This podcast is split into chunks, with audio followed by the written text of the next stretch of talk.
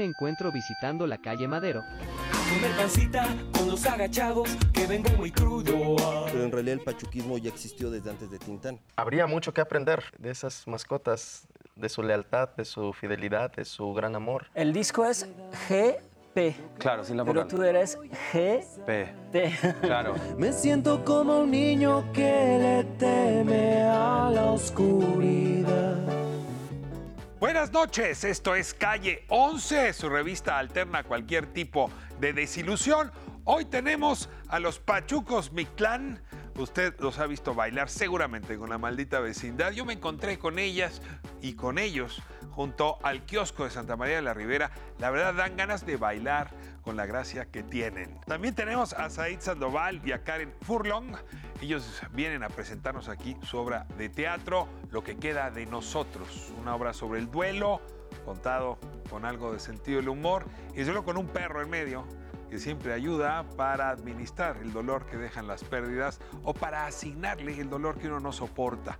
Finalmente tenemos a GP, él es un cantante chileno, los más famosos que hemos tenido aquí en escena, canta pop andino y nos regala su música al estilo Calle 11. Comenzamos con las dudantas. 4.40 no sales. Me voy. Buenas nochecitas. Buenas. Les tengo una pregunta así. Calle favorita de la ciudad. Ay, no sé, tal vez Calzada de la Viga. De plano La Viga. Creo que sí. Híjole, yo, yo creo que como Fernández Leal en Coyoacán o algo así, mucho arbolito. ¿Tú por qué La Viga? Pues no sé por la historia que les compartí el otro día, que me gusta pensar que eso era agua hasta hace mucho, hasta hace muy poco tiempo. Otro día fuimos al Canal Nacional, ¿viste? Sí, sí, sí. ¿Y tú por qué Fernández Leal? Porque me gusta mucho caminar por ahí y hay mucho arbolito y está la, la iglesia de la Conchita, unos heladitos, cafecitos. Qué rico, sí. Yo supongo que es porque mi abuelo trabajaba ahí. O sea, la primera chama de mi abuelo era una librería que estaba en Madero, Oh, también. con eje central. Luego construyó una torresota grandota. y acabaron con la Y librería. la verdad, Madero sí me conmueve mucho. Sí. Sí. Aunque Yo- es salvaje, ¿no? O en sea, mi caso es como, o sea, me recuerda a las manifestaciones. O sea, O sea, es un lugar político. Sí, para mí es un lugar político. A mí me recuerda cuando me compro zapatos.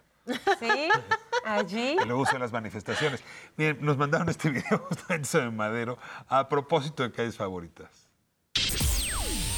Hoy me encuentro visitando la calle Madero, que se encuentra en el corazón de la Ciudad de México, y la cual nos lleva desde el eje central hasta la plancha del Zócalo. Esta calle de gran importancia ha contado con distintos nombres.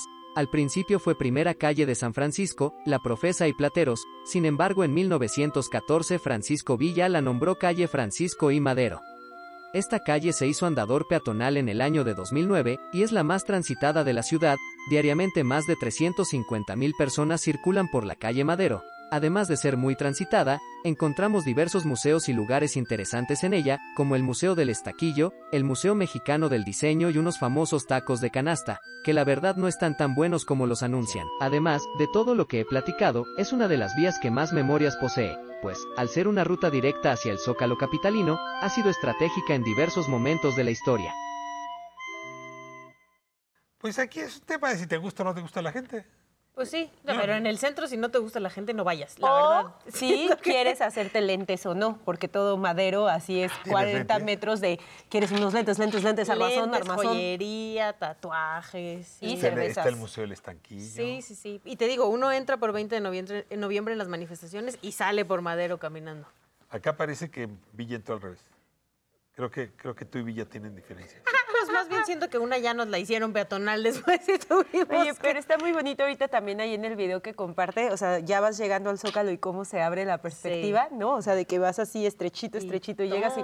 Ahora está la eh, cita, ¿no? Que en el 2009 la vuelven peatonal. Pero es que en realidad lo que es muy sabroso es tú agarras en el Zócalo y terminas en el momento de la revolución. Sí. O sea, sí es una ruta larga y muy linda. Sí. Incluso para cuando no manifiestas. Sí, sí, sí. Nada más que a mí no me gusta tanto el- como mucha gente, entonces solo, Ah, no, a ver. solo voy en las Pero tú manifestaciones. parece que el tumulto es lo tuyo. No, la neta no. Las ¿No? manifestaciones, Las manifestaciones, el concierto. sí, el tumulto así callejero de irme topando con la gente. lista. ¿Quiere usted echarle este, salecita a la herida de Ixchel? Póngale en un tumulto Y luego dile de comer pancita. Híjole, sí, no. Ay, las 10 cosas que Itzel más odia del mundo. No le que- entro. Y que Magdala le gusta más. Vamos, vamos a hablar de la pancita de Magdala, que no es... Ahora. Bueno, ahorita que pase Así el de, reportaje. por ahora. Sí es cierto que el clima frío tiene sus cosas positivas y una de ellas es los manjares con los que podemos acompañar este clima. Hoy quiero que me acompañen a la calle de Buen Tono número 26, donde se encuentra un negocio familiar de muchísima tradición y donde sirven uno de mis platillos favoritos, la pancita. ¿Vamos? A comer pancita con los agachados que vengo muy crudo. Ay. Mi abuela fue cocinera del general Calles. Eh, pues recordemos que los destierran y entonces ahí este, se queda sin trabajo y se pone a vender aquí en las calles de Peredo y Aranda, se pone a vender pancita. Entonces ya posteriormente llega mi mamá y ahí le ayuda a ella. Y bueno, durante toda esta vida, más de 70 años de vender panza, pues hemos estado este, aprendiéndolo. Soy el más chico, soy tercera generación y pues aquí estamos en la calle de Buen Tono número 26. Estamos de lunes a lunes, todos los días, desde las 8 y media hasta la 1 de la tarde. La pancita, se, pues recordemos que es lo del estómago, ¿no? Del animal. Entonces ahí viene, por ejemplo, callo, libro, cacarizo, panza, cuajo, tripa, patita. Entonces, posteriormente antes había otras como, por ejemplo, que le llamaban el bofe. Pero ya la gente también ya no come mucho ese tipo de cosas, ¿no? Ya han cambiado, ya ha variado. Las mollejas, que también, misma que la cola de res, se ponía en la panza. Todavía. con qué le gusta más tomar la pancita? ¿Con una caguamita o con un cafecito? No, no, café, café, refresco y pues sí, una cervecita estaría bien. A ver, ¿por qué la pancita no? A mí no me gusta por cómo huele, la verdad. O sea, como que además tengo muy desarrollado el sentido del olfato y ese aroma que es bien penetrante, no. Ya viste que te pueden dar bofe también, y cola, y rabo. y- Ah, por cierto, un saludo a Filio, la persona que vive conmigo en mi casa, que a él le gusta un montón la pancita y sea, le pide cuajo y libro. Cuajo y libro. Sí. ¿Y qué es el cuajo y qué Pues es el ve tú libro? a saber, pero le encanta. Y a mí, pues no tanto, entonces siempre vamos a pancitas donde vendan sopecitos o algo que yo también pueda comer. Siempre Bueno. con cervecita, pero mira, el menudo sí me gusta, que es el que lo hacen en el norte, que es, que es igual con la panza, pero con maíz, o sea, es una mezcla entre la pancita y el pozole, es blanco.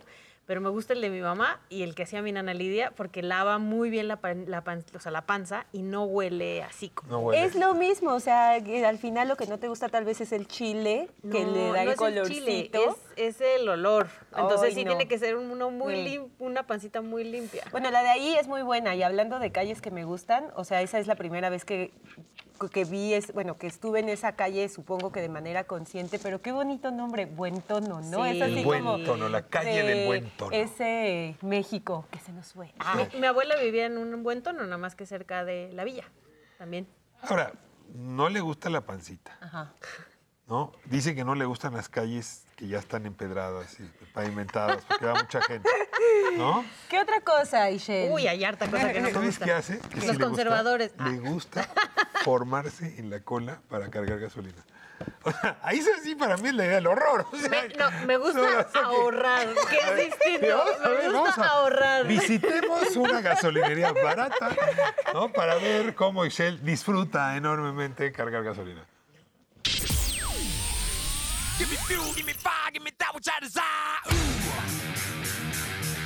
Una de las gasolineras donde la gasolina está barata acá en la Ciudad de México. Así se pone. Así la crisis. Compañeras y compañeros durantes. Lamentablemente sí soy de esas que usa el coche para moverse a muchos lugares en la Ciudad de México. Antes usaba mucho más el transporte público. Pero la verdad es de que desde que tengo las infancias es más complicado dejarlas en la escuela, irme a trabajar. Sé que mucha gente lo hace, pero tengo el privilegio de poder tener un auto. Pero también con eso tengo un gasto y un gasto bastante importante, como echarle la gasolina, que para las crisis que tenemos actualmente en este país está tremenda en todos los lugares. ya andamos así como buscando la gasolinera más barata. Yo no me había dado cuenta de cuál era la más barata y la más cara hasta que mi tanque empezó a costar casi este, un 10% más. Y entonces me empecé a fijar que hay unas gasolineras donde cuesta más y hay otras donde cuesta menos. Y eso es lo que hago ahora, buscar la más barata. En otros lugares está, en la gasolinera que está más cerca de mi casa, está en 25.89. Y aquí está en 23.50 o 21 si le echas magna. Siento que vale la pena venir a hacer cola y ahorrarte varios pesitos. Ah, pues me desdigo, por seis pesos litro. Ay, yo ¿no? te dije Nos que había sí, alcanzado para otro plato de pancita. Y yo sí, sí hubiera pedido la cerveza. No, pues sí, así uno tiene que andarle buscando, rascándole para poder. Oye, pero ese sí es muy de mamá, ¿no? Ya como de pensamiento sí. así de voy a ir por los útiles escolares Es como de, allá de donde... gringo recortando cupones. A ver, ¿cómo sabes dónde está la gasolina más barata? ¿Ves la mañanera? Eh, ¿Te lo dice el, no. el procurador del ¿Ves? consumidor? Ando, ando, cada gasolinera que voy pasando voy viendo en cuánto está aquí. Entonces encontré esta, que por cierto, un tip para quienes viven en la Ciudad de México, está ahí en Xola, muy cerca del hospital que está ahí de Xola, a contraesquina, y está mucho más barata que otras. Entonces sí voy viendo todas las que me voy encontrando en el camino, o si voy, incluso si voy lejos de mi casa o así, voy viendo. Ahora, Y antes va- no lo hacía. ¿Y, y hasta pasas que- el tip? ¿No, no subes? Oye, sí, aquí, sí, bueno, sí, aquí Creo que eh, también en las aplicaciones estas para manejar, o sea, de Te- tránsito te de la diciendo. ciudad, también ahí tú le puedes ir registrando. Ah, encontré Pero a ver, una. ¿quiere decir que sí hay marcas más baratas y otras más caras? Pues no, porque justo hay unas que son de la misma marca ¿Y y, qué? en una gasolinera te sale más Es por barata la que la zona, otra. es por el Puede ser la estrato. zona, pero también es porque son de diferentes Capaz empresas. Dicen, ahí viene Excel, bájale, bájale, bájale. Nos va a subir a la tele y va, va a Esa gasolinera siempre está llena, por eso ya sé que me tengo que echar unos minutitos ahí. Pero unos minutos, porque sí se ve como que te pasaste Sí, media mañana. sí, sí, sí. Bueno, pero mira, le funcionó para traer aquí el tema a esta mesa. Exacto, exacto. Ahí Ya pueden ves, caerle. un minuto mal Oye, y invertido. como que se entiende bien con el celular, ¿no? Sí, Lo mira bien, sus ojos así son. Enfoca. Sí, sí, tengo ese- nació para el celular, ¿verdad? Para Yo la ca- dijo, para la cámara. Es culpa de mis hijos, que me, que me lo han echado en cara el celular desde que nacieron, creo. tus infancias. Mis infancias. Es una bonita manera de hablar de tus hijos. Ay, mis infancias tan bonitas, pero gracias Sí, a pero ellos. sí, yo lo que dijo, ¿no? Que porque los infancias le sacan mucho dinero, ahora tiene que hacérselos en la gasolina. Típico de mamá también. También Primero te dicen algo bonito, mamá. pero siempre te quieren echar la jiribilla ahí de que Eso algo sí. les debes. Bueno, va- vamos ahora a ver a los pachucos Mitlán. Por cierto, a ellos les gusta Avenida Madero, calle Madero. Les Ah, encanta la pancita y van en transporte público. Muy bien.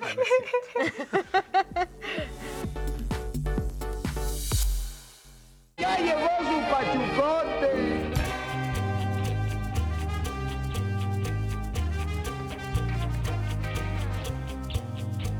Bueno, pues hoy calle 11 hace esquina con este maravilloso kiosco de Santa María de la Ribera, uno de mis lugares favoritos en la ciudad y en el país. Y aquí vine a visitar Pachucos del Inframundo, Pachucos Mictlán. Es un grupo que nos va a contar de cuál es el origen y el original del Pachuco y este neopachuquismo que anda en boga. Andrá, qué gusto un- Mucho tenerte gusto. aquí con nosotros. Gracias. El gusto es nuestro. Rosemary Hola, hola, ¿qué tal? Mucho gusto a todos. Y Diego, ¿cómo estás? Hola, ¿qué tal? Mucha, mucho gusto. Un placer estar con ustedes y de antemano, pues gracias por la invitación. Diego, te veo tranquilo. Sí, Tú ya siempre andas para arriba y para abajo y aquí mira, ni quien se la crea, ¿no? Así, vestido de los años 40. ¿Tiene uno pegue? Pues como todo, no hay sociedad que te ve y te admira, ¿no? Y te pide la foto. Y hay otros que te ven y pues como que, ¿qué onda con este güey? ¿No? Como que, ¿qué pedo con tu traje? Pero pues más que nada, carnal, es un estilo de vida y es algo que uno representa con orgullo, hermano. Así es que a donde quiera que uno sale siempre con la frente en alto y demostrar lo que uno es. Te digo qué es lo que más te envidio. A ver, adivina. No sé. Los tirantes, cara. A ver, Rosemary. ¿cómo llegaste al pachuquismo? Cuéntanos un poco tu historia. Yo antes era pin-up, duré como 15 años siendo pin-up, pero pues eso es más como de Estados Unidos y yo me fui más por, por el pachuquismo que es entre chicano, es más chicano, mexicano y pues trato mejor de, re- de representar algo que es ya una cultura mexicana. Pero le das a la bailada. También, sí. Ese talento, ¿cómo vino a tu vida? Yo soy bailarina nata, o sea, yo bailo desde muy pequeña, de hecho soy maestra de baile. ¿Qué es lo que más te gusta? Todo, todo. Todo. Yo todo bailo, desde un rock and roll, un boogie, cumbia, salsa, todo. menos que sea. ska, de lo que sea. Y Mandrake, que es el único que viene casi del otro lado, Piedras Sí, Negras. Venimos de Piedras Negras, Coahuila, eh, representando desde allá la frontera norte de nuestro país.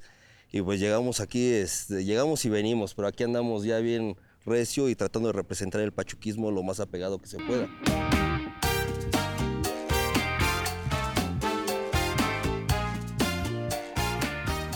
Lo más apegado. Yo pienso en Pachuco y de pronto mi cabeza, como si fuera pelotita de la roleta, cae en Tintán, pero sé que ahí estoy resbalando, porque Tintán es una versión 2 del pachuquismo. A ver, ayúdame un poco a hacer la distinción. Eh, Tintán, con máximo respeto, es un gran comediante, es un- el gran Pachuco de Oro, como se le conoce, y es el que estuvo pues fomentando el pachuquismo aquí en la Ciudad de México como tal. Por eso se le conoce como el gran Pachuco, el Pachuco de Oro, pero en realidad el pachuquismo ya existió desde antes de Tintán.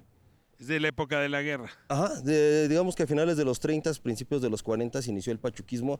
No se sabe en realidad en dónde inició, si inició en Los Ángeles, en Chihuahua, en Ciudad Juárez, en El Paso, Texas, o en, en qué parte de la frontera inició en realidad el pachuquismo. A ver, imagínate que vamos a hacer un extracto, un perfume.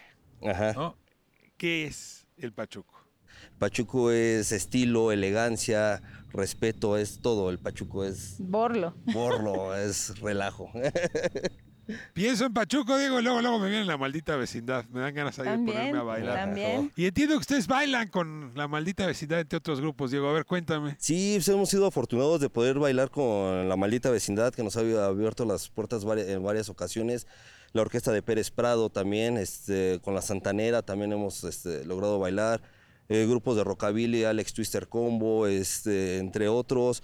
Eh, en donde nos inviten siempre hemos andado ahí, pero sí nos hemos apegado ahora mucho en la maldita vecindad y eso por el estilo que trae, que es el neopachuquismo, ¿no? Y pues es roco pachucote. Roco pachucote. A ver, sí hay diferencias en la maldita Sí, vecindad. claro, ¿no? O sea, digo, Rocco es, es nuestro, nuestro líder, por así decirlo, en el momento que estamos bailando ahí, porque él es el que representa el pachuquismo, neopachuquismo ahora es el...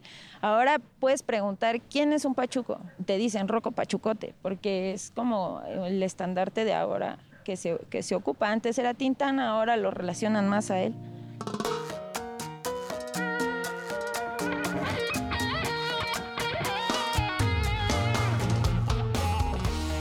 No es lo mismo el pachuquismo estilo roco que lo que vemos en el Salón Los Ángeles, por no. ejemplo. No. A ver, Diego, ¿cuál es la diferencia? Pues en el Salón Los Ángeles son más como pachucos clásicos, ¿no? Más tintaneros, más de danzón, más apegado a, se podría decir, lo, lo de ahora. Pero nosotros está entre otros que es este Lalo Guerrero, este Edward James Olmos, este Luis Valdés. Ellos son los que rescatan más que nada lo que es el pachuquismo como tal. De hecho, hay una película que se llama El Sud Suite, que nos habla acerca de lo que fue el Pachuco durante la Segunda Guerra Mundial, eh, lo que se enfrentó el Pachuco en ese entonces y más que nada lo que hoy en día pues se ve de un Pachuco, ¿no? Porque el Pachuco antes era ganga, era pandilla, era barrio, era respeto y estamos hablando que Tintán es el que retoma y le da vida al Pachuco por carismático, bailarín, introvertido y por eso se convierte en Pachuco de Oro, por resaltar al Pachuco y darle ese origen como de lo malo hacia lo bueno.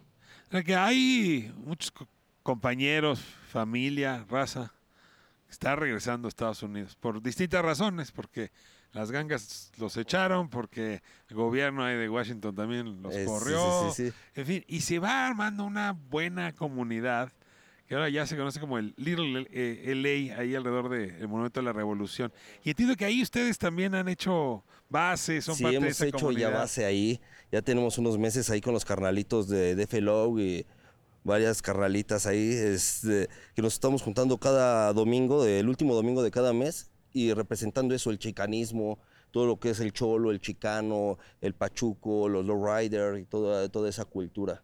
¿Tú dirías que el Cholo viene del, de- también del Pachuco? Sí, sí, Ah, ¿de veras? este, sí. ¿Los juntas? Sí, en realidad el Pachuco inició, eh, fue el primero el Pachuco y de ahí surgió lo que es el primer cholo. El, A ver, el Cholo no se pondría un traje así de elegante como el tuyo. El, el primer cholo así empezó a ser elegante, empezó, de hecho un cholo siempre anda bien a la línea, bien planchado, bien limpio, bien elegante también.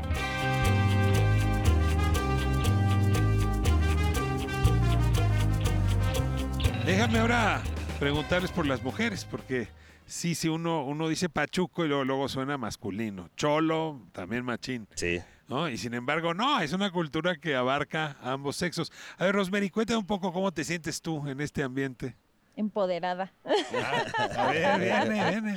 Empoderada. Define empoderada. Pues somos, somos bastantitas pachucas, pero somos, estamos muy distribuidas en varios lugares.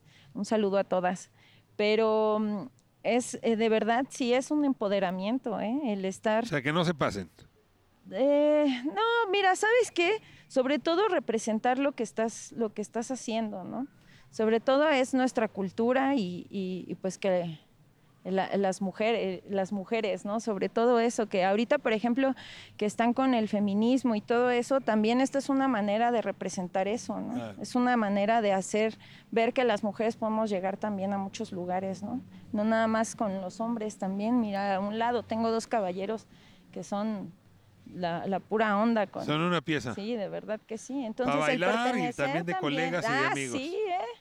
Sí, eso sí. Ahora, cuénteme, cuéntame los tatuajes, porque entiendo que también es parte central, ¿no? Es ese Sí. contraste donde De- el, el- el tatuaje es, es- De hecho, el- el- mu- hay mucha gente que luego nos dice, es que un pachuco no estaba tatuado. Sí, se equivocan, siempre ha estado tatuado el pachuco.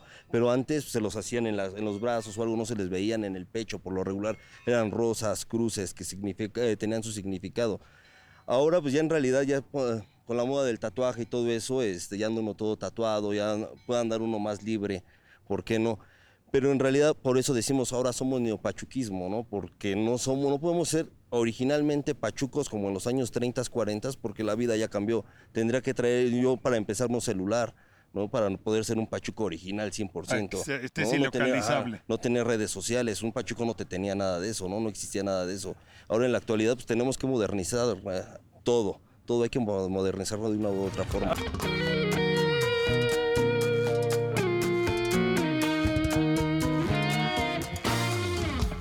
A los tres, como pregunta final, decía yo que vienen del inframundo, mi clan quiere decir eso, ¿no? Es el inframundo. es la entrada ¿Cómo se les ocurrió además tejer ahí alrededor del Mictlán? ¿Por qué eh, salir del Mictlán? Porque nuestra idea fue representar el pachuquismo desde lo antes, ¿no? Nuestros ancestros, nuestros ancestros ya no están. Y nuestra idea loca en el momento fue decir, ah, bueno, venimos desde el inframundo a representar el pachuquismo y por eso inició todo esto y Ahí precisamente... estoy viendo los dientes que trae Diego, mira la calavera. A ver, ¿qué, qué trae ahí, Diego? Es que, bueno, yo en sí también me, me dedico a la danza. Entonces yo más que nada trato de rescatar más que nada nuestras raíces, que es la mexicanidad, los aztecas. Eh, mi collar más que nada representa eso.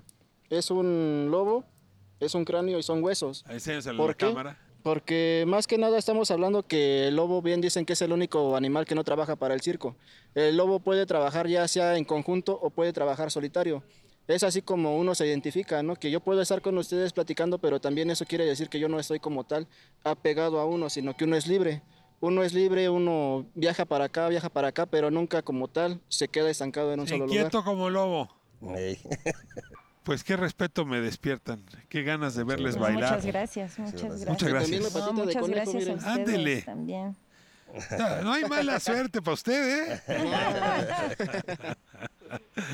¿Alguna última cosa que agregar? No, muchas, Muchas gracias, gracias. para ustedes por la invitación y que en verdad el pachuquismo no muera, es lo único que buscamos, que el pachuquismo no muera, que siga adelante y que esta cultura siga para arriba. Rose, la última palabra la tiene usted. Mm, Pues nos pueden encontrar como Pachucos Mi Clan, por favor, síganos para que esto no muera y ayúdenos a rescatar toda nuestra cultura, porque también luchamos porque todo lo mexicano muera. Y aquí estamos, en este kiosco maravilloso, en este parque. Tiene usted que regresar ahora que la pandemia se fue. Qué lugar más espectacular es Santa María la Ribera. Gracias, volvemos a estudio.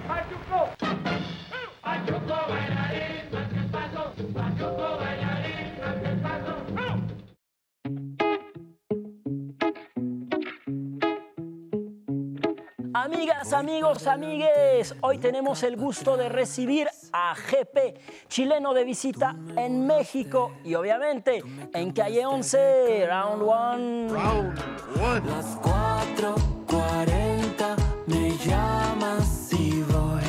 Daniel Riveros Sepúlveda, Ese soy yo, conocido como... jefe. ¿Por qué GP?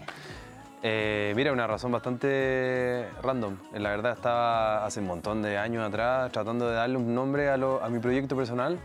Y así fue que encontré una caja de insumos fotográficos en mi lugar en el que estaba, que era mi casa, y que- era de marca Jepe, una marca belga que tengo entendido que ya no existe o algo así, antigua.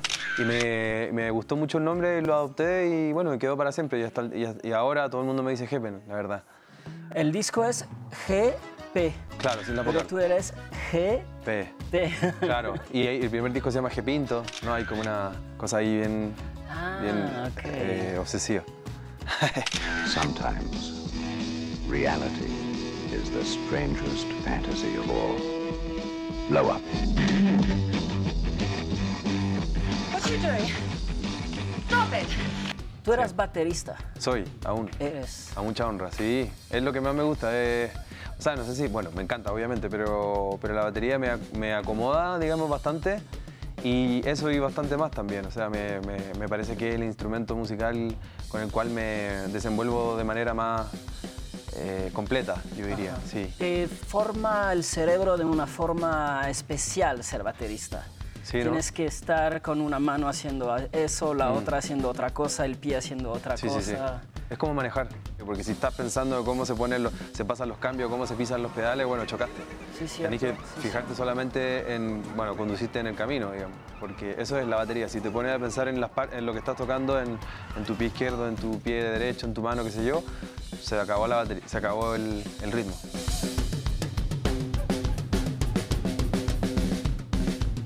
¿Quiénes son tus héroes bateristas? John Bonham, Dave Grohl. eh, Eh, no, eh, la Juanita Parra, que es una baterista de Los Jaivas, de un grupo chileno legendario. Excelente. Eh, su papá también, Gabriel eh, Parra. Y me gusta mucho. ¿quién más? Yo creo que ellos dos, principalmente, sí. Si no me acuerdo de otro, es porque son ellos. Ah, y la baterista de los Velvet Underground, Mau- Maureen Tucker. Ah, órale. Sí, sí.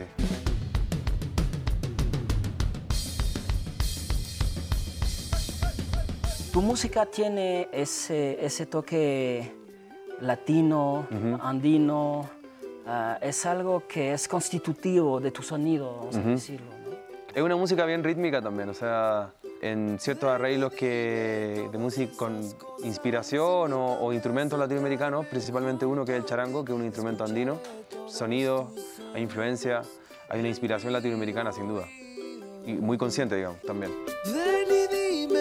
Todas esas cosas, invítame a sentarme junto. Al final del día, al final de una relación, al final de una carrera, al final de tantas cosas, queda poco de nosotros. Y la verdad es que el título es perfecto y habla también de una obra de teatro cuyo elenco tengo aquí sentado. Muchísimas gracias por acompañarnos. Gracias. Muchas gracias por la estar. invitación. Karen, Said, eh, les toca producir, actuar, montar en la teatrería justamente lo que queda de nosotros.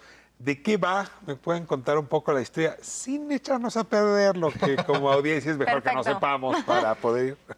Pues em, lo que queda de nosotros es una obra que a nivel conceptual yo diría que habla sobre las pérdidas, sobre el amor, sobre lo incondicional, em, sobre los perros y a nivel eh, eh, más específico, pues es un adolescente que tiene algunas pérdidas en su vida y a partir de esa pérdida decide abandonar, por así decirlo, sin spoiler más que eso, eh, pues a su compañero, ¿no? Que en este caso es Toto, que es su perrito.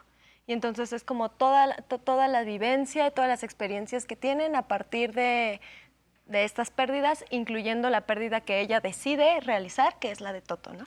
Prometo no spoilear, pero platicaba justamente hace unos días con un muchacho, un adolescente que perdió a los abuelos ahora en la época de la pandemia.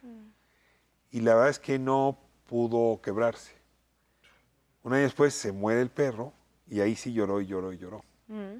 Y me confesaba que perder al perro le fue más fácil. No, no, no sé si estoy explicándome. Por lo menos como dolor, como gestión del do- dolor que, que el tema de los abuelos. A veces los perros son, son eso también, ¿verdad? Sí, creo que se convierten en un motor y en un pretexto muchas veces para permitirnos avanzar o trascender nosotros también hacia otros lugares o hacia emociones que muchas veces no nos permitimos ingresar a ellas, ¿no? Por muchas cuestiones, por una simple estructura Son un social. vector, son un vehículo Claro. de, de emoción. Ahí te lanzaste a producir esta, esta obra que es de Alejandro Ricaño y Sara Pinet. Se monta en 2017 y tú decides que te toca a ti hacerla posible.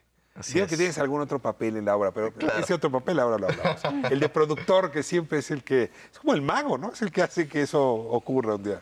Bueno, pues es, es- es, yo creo quien termina tomando la decisión, ¿no? De, de- de tomar el primer timón y de conjuntar a todo un equipo para intentar construir un barco y llegar a, a puerto. Es un riesgo enorme, es un riesgo inmenso, porque aparte es una obra completamente independiente, no contamos con ningún apoyo de ningún tipo.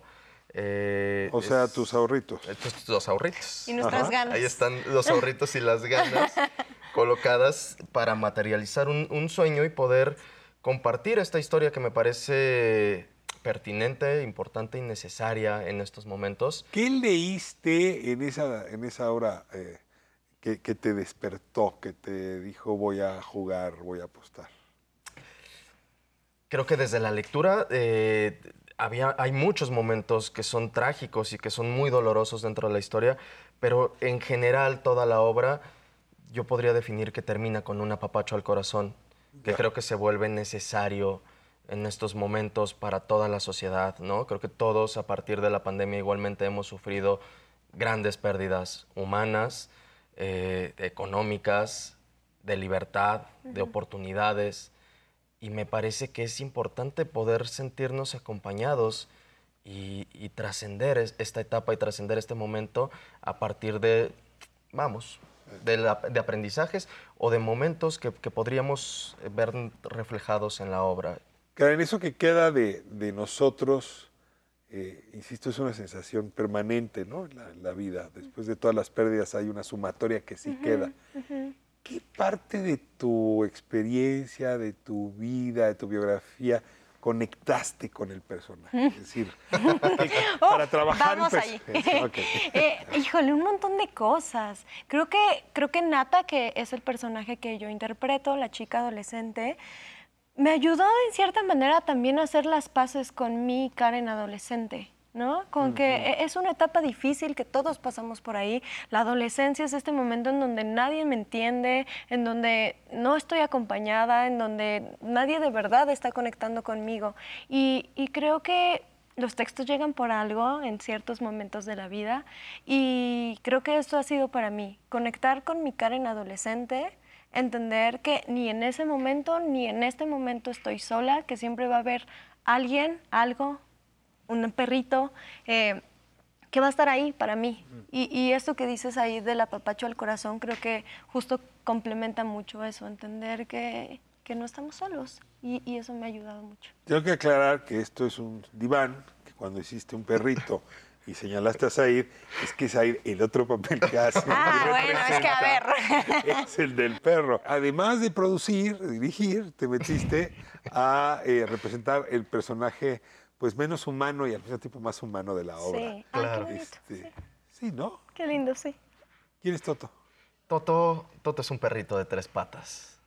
Pero, eh, es, es uno de nuestros personajes principales que nos lleva, que nos conduce por toda esta serie de peripecias y de experiencias que vive y sobrevive estando abandonado en la calle y que nos las cuenta y nos las narra desde toda esa ingenuidad que podemos, que podemos observar en, en nuestras mascotas, desde esos lugares amorosos y de pronto de incomprensión, Sí. sin embargo no de juicio, no desde la venganza, no desde el dolor. Y justo, me parece muy hermoso lo que, lo que comentas, me parece que habría mucho que aprender, De ¿no? De, de- de esas mascotas, de su lealtad, de su fidelidad, de su gran amor, de su empatía, de su cariño. Y, y Toto creo que es eso, Toto es esta parte.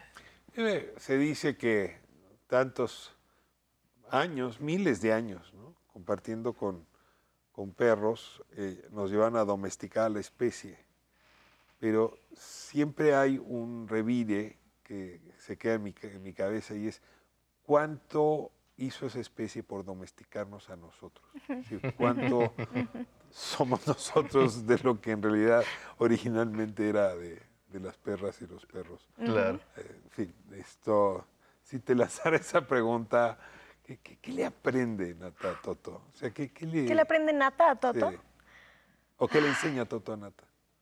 Ay, pues sí, la, incondicionalidad, la familia, le enseña mm, la, la amistad, una amistad de verdad. Nata es un personaje que a lo largo de la historia y a lo largo de su vida se ha sentido sola, ha estado sola. Y, y ella misma ha, ha como ha buscado esta soledad y, y esta lejanía a los demás. Y creo que Toto le viene a enseñar esto, que, que la amistad también es bonito, que el crear vínculos también es, es bonito y está bien. El valor de las pequeñas cosas, creo que También, sumaría. El valor de, de poder transitar, en- entregarnos a esos pequeños momentos que de pronto pasamos de largo porque nos acostumbramos a que sean eh, cotidianos o a que estén presentes. Pero en el momento en el que toma, eh, tomas la decisión de volver a, a observar, de colocar tu mirada en, en esas pequeñas cosas, creo que nos permite justamente comenzar a observar la vida desde otro lugar y a disfrutar, a disfrutar un poco más, porque creo que estamos muy acostumbrados también como sociedad a cumplir y a generar. Producir. A producir.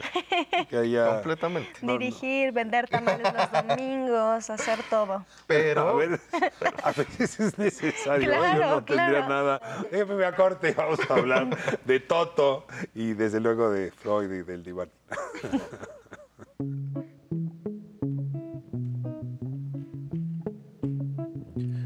Voy para adelante, nunca para atrás. Tú me borraste, tú me cambiaste de canal. Voy para adelante, voy sin mirar. Sigo tus pasos, como un perro sin collar que no lo sabes cuidar.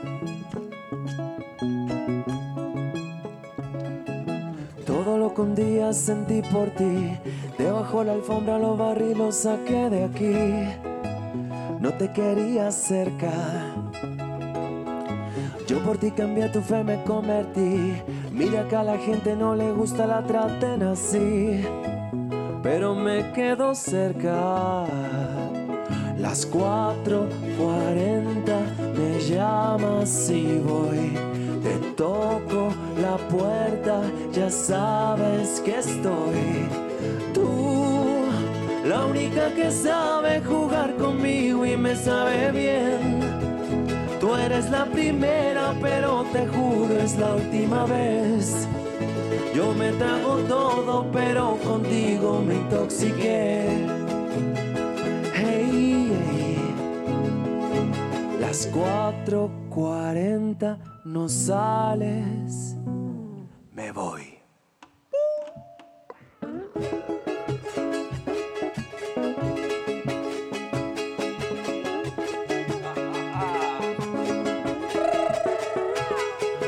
Todo lo que un día sentí por ti, debajo de la alfombra lo barrí, lo saqué de aquí.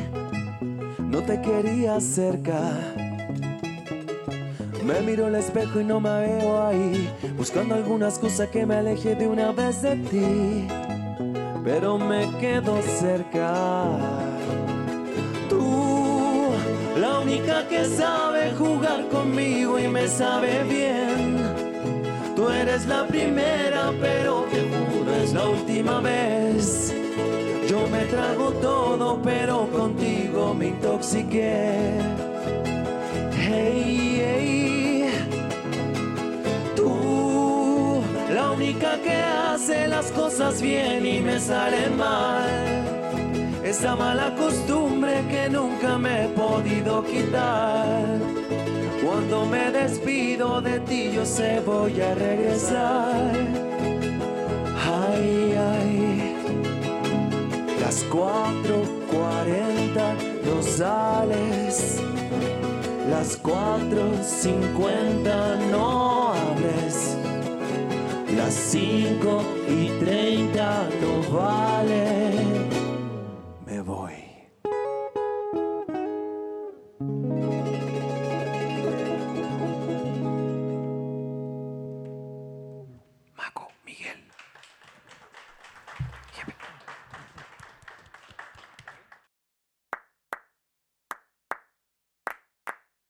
Amigas, amigos, amigues, seguimos con GP en calle 11, round 2. Round 2.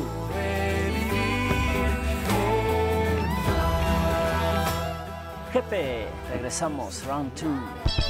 Win, va, fight. Fight. Quería hablar contigo de ese esfuerzo colectivo que hicieron varios artistas chilenos ah, con un cover de Víctor Jara, apoyando a, a ese movimiento que nació de la protesta estudiantil ¿no? y que acaba de terminar. No sé si terminó, Mm. pero fue como un balde de agua fría, ¿no? el voto masivamente a- en contra de la Constitución. Yo diría que un proceso como ese, que como dices tú, como bien dices tú, comenzó por ahí por el año 2007, 2011. O sea, es tan larga la génesis, claro, y, y el desarrollo también tan amplio y profundo que no puede caer, terminarse de un día para otro. Eso, eso, no, eso no puede ser, ¿cachai? Es un proceso, un proceso que no se detiene. Es un proceso que, por supuesto, que tuvo un momento complejo, que fue este voto en contra de la Constitución. Eh, pero es un proceso que sigue, o sea, estamos globalmente y en nuestro país también en una situación súper compleja en muchos términos, ¿no? Como lo que estamos viviendo un poco todos, Sí. saliendo de la pandemia, problema económico, un montón de urgencia, un montón de incendios, ¿no? Metafóricamente hablando, que, que- que hay que ir apagando y yo no, de- yo no, al contrario, no daría para nada terminado este proceso que comenzó en esos años que, de los que estamos hablando con el voto en contra de esa constitución. O sea, se armará otra, se armarán... El ánimo ese no se corta tan fácil, para nada. Esa canción del derecho de vivir en paz es para mí muy, bueno, para, para mí, para todo, para, todo, Chile, para todo el mundo supongo también, muy importante porque yo diría que conociendo, digamos, el, el- el tra- el trayecto discográfico de Víctor Jara, eh, parte de una manera muy como de folclore más puro, digamos, de, haciendo ciertas versiones de folclore eh, campesino, qué sé yo. Música extraída directamente desde el pueblo chileno, para luego, justamente en ese disco, El Derecho a Vivir en Paz, donde aparece esta canción que lleva el mismo título, eh, experimentar un montón de cosas. De hecho, esa misma canción tiene rock entre medio, tiene charango, un montón de, de cosas que, que inclusive más allá del proceso que Víctor apoyó sin duda y todo el mundo sabe, ¿no? Eh, tiene un valor musical que a veces queda siempre fuera, ¿cachai? O por lo menos en un, en un tercer, cuarto lugar. Pero esa canción creo yo que nos ayudó en momentos bien sensibles, recientes, 2019, a mantenernos un poco con- así como con el corazón eh, o con la cabeza bajo control, digamos, ¿cachai? Porque eran tiempos complicados y la música incluso no era, no era suficiente, ¿cachai? Ciertas canciones sí, y esa era una.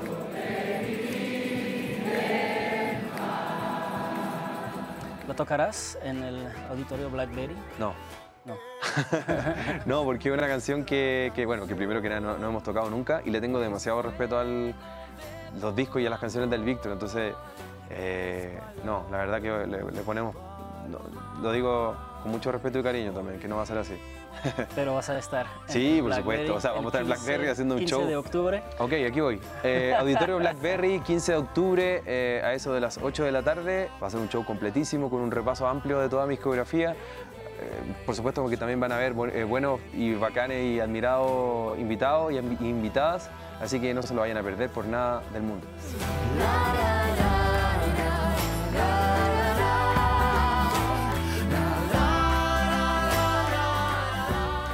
Lo que queda de nosotros es la obra de teatro que nos traen a presentar hoy aquí. Se va a dedicar en muchísimas gracias por A ustedes. acompañarnos.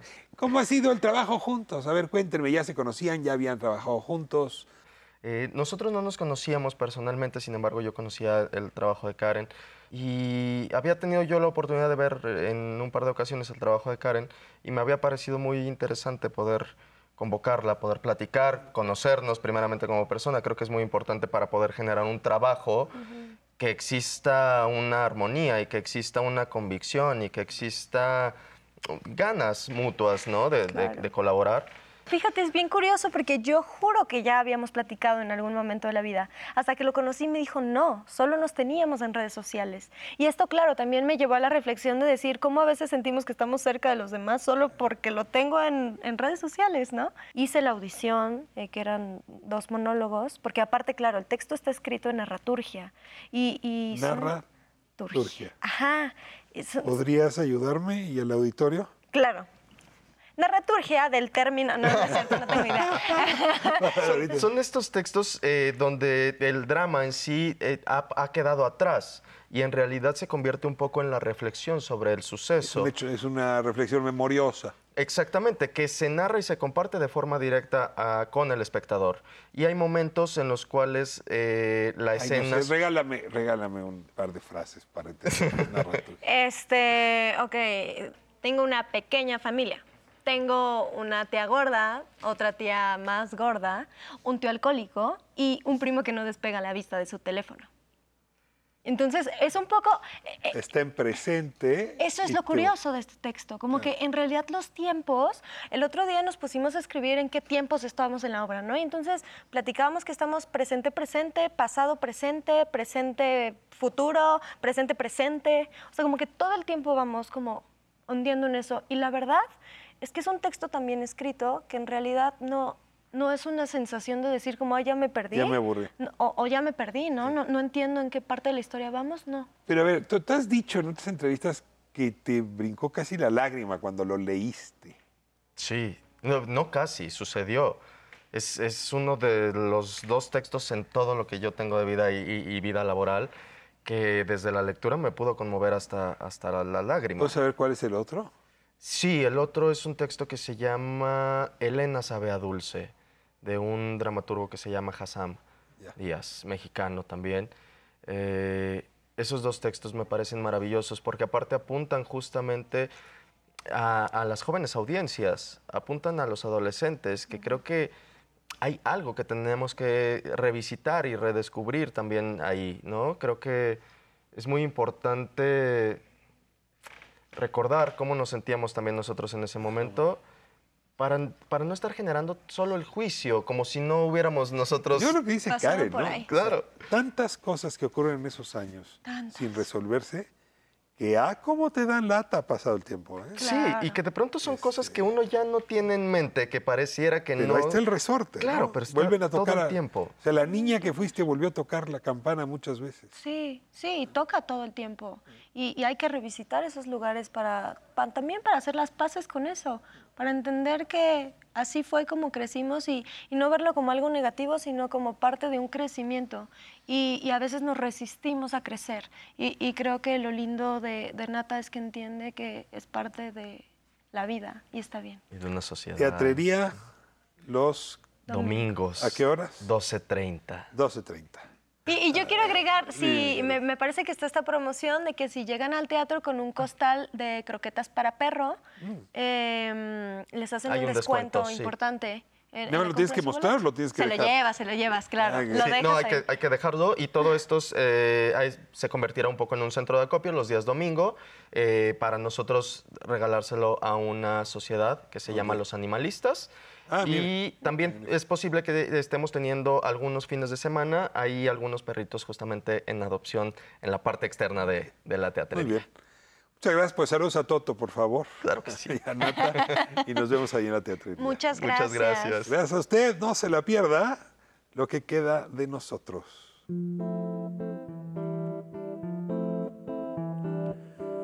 Acá en tu casa, el mejor año en el mejor lugar. Un año más para saber dónde me puedo esconder. Acá en tu cara, en todo lo que hay ahí. Nunca se va, siempre está ahí. Y me recuerda algo. Donde estabas tú, vivía yo y ahora estamos separados.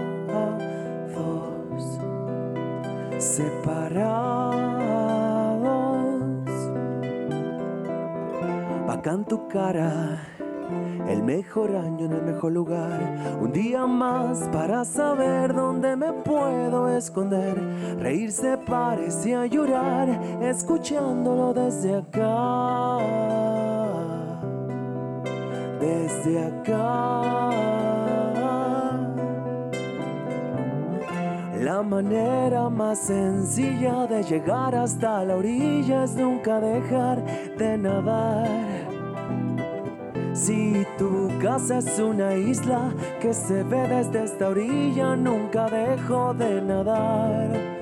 La ra ra rai, la ra ra rai, la ra ra rai, la ra ra ra.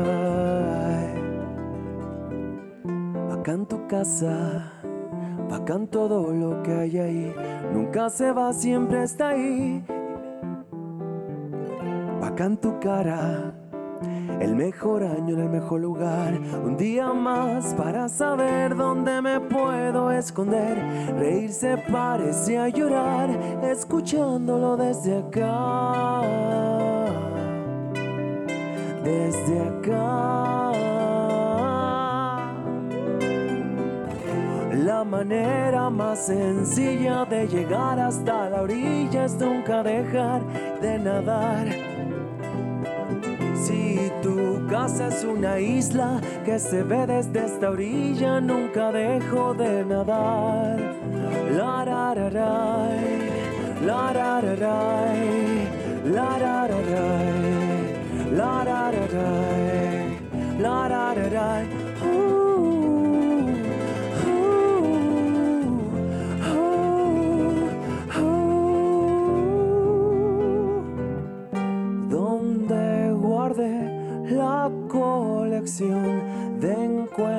y despedidas.